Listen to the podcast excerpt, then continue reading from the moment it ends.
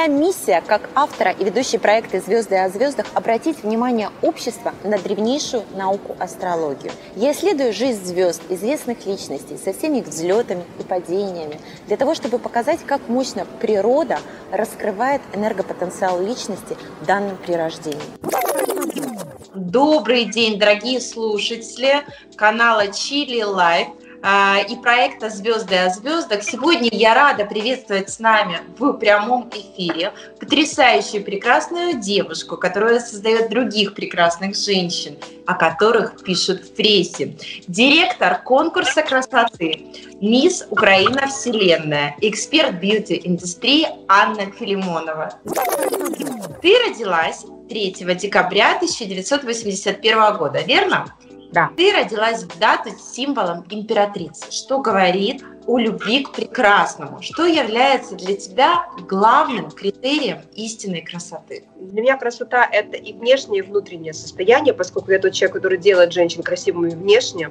Но я точно так же знаю, и я видела очень много очень красивых женщин, а, красота которых становилась отвратительной спустя пару дней, потому что э, там не было любви, там не было, знаешь, такой теплоты, чего-то родного в душе. Месяц твоего рождения гласит о страсти к ученичеству. Что для тебя является непостижимой жизненной наукой? Я думаю, что сама жизнь является вот непостижимой жизненной наукой. И еще, наверное, э, э, вот самопознание. У тебя как раз э, конец 2009 начало 2010 о чем говорит астрология. Это период, который мог быть наполнен даже конфликтами с друзьями, либо любого рода травмами, возможно, даже проблемы с электроприборами, машинами. А, насколько свойственно тебе в целом использовать эту марсианскую энергию и принимать импульсивные решения? И было ли что-то в жизни, когда не было бы счастья, да несчастье помогло? Ну, у меня есть такая импульсивность, знаешь, если меня, например, на меня начинает кто-то кричать или давить очень сильно, знаешь, я сразу могу очень жестко ответить в ответ и вот прям рубить с плеча, а, и даже несмотря на статус человека, так очень повести себя, знаешь, типа ответить очень жестко. То есть я не из тех, кто там будет терпеть и так далее. Конечно, через пять минут меня отпустят, я пойму, что я на, на, на дров нарубила. А не было бы счастья, да несчастье помогло. Слушай, у меня всегда так, э, если честно. И последний год это прям вот э, была определенная ситуация, и я не очень могу, ну, не хочу об этом говорить, это слишком личные такие моменты, но а благодаря одной ситуации, которая произошла очень жесткая в моей жизни, пришло в жизнь очень много нового. То есть очень часто, когда нам кажется, что мы на самом дне, и это конец, и это такая вот история, знаешь, типа, все, ты все потерял, или там ты что-то больше не будет в твоей жизни, я наоборот считаю, что такие периоды, они очень крутые, потому что когда ты отпускаешься на самое дно, это как раз э, та позиция, с которой тебе легче оттолкнуться и сделать новый шаг в какой-то другой момент, понимаешь? Вот это вот. Да, и я обожаю, всем всегда говорю и девчонкам, что самое дно – это самое большое начало. Вот.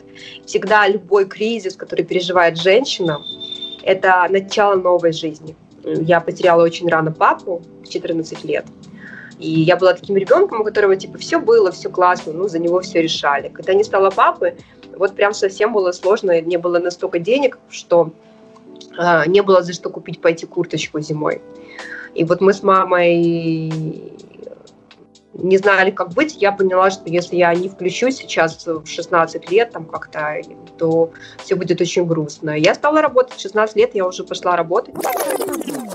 У тебя 2011-2012 год – это период общественных, может быть, где-то разочарований, либо отчуждения. Чем, в твоем понимании, полезно одиночество? Э, для меня одиночество – это вообще совершенная моя э, точка, точка такая, вот знаешь, силы внутренней. Я когда мне нужно что-то сделать важное, там какой-то проект, я закрываюсь одна, мне нужно две недели, э, минимум общения, аккумулировать полностью всю свою энергию, чтобы сделать э, какой-то проект. Я вот, например, когда делала свой курс, э, писала марафон красоты, создавала, то есть как бы это был мой первый проект в онлайне, да, чтобы выйти.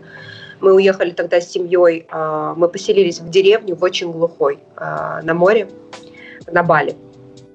У нас, ты не понимаешь, сколько там было глухо, там даже не было а, ни одного маркета, где можно было купить нормальную еду, кроме какой-то ерунды. И мы вот раз в неделю выезжали за продуктами, рыбаки привозили нам рыбу, и мы делали ее дома, я все готовила сама, общение было вообще ноль, каждый день море и абсолютное отчуждение. И я тебе скажу, что этот период был самым ресурсным в моей жизни, когда я была только наедине с собой, со своими мыслями, и общалась только с двумя своими сотрудниками по телефону.